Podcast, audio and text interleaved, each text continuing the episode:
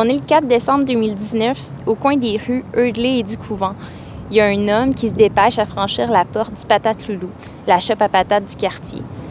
Le moteur de son char tourne, puis il y a une fumée qui se dégage derrière ça, qui se mélange à l'huile des patates frites, puis de la sauce à poutine. Ça sent fucked up dans la rue. En arrière-plan, juste derrière cet édifice-là, on peut voir un building beige qui passe tout le temps inaperçu. Au rez-de-chaussée, il y a une shop à tatou, mais vraiment glauque, avec, je pense, un dragon en avant de l'édifice, quelque chose du genre. Puis mélangé à ça, il y a une parfumerie à l'intérieur. Juste au-dessus, il y a un, appart avec une grande fenêtre qui donne directement sur la rue.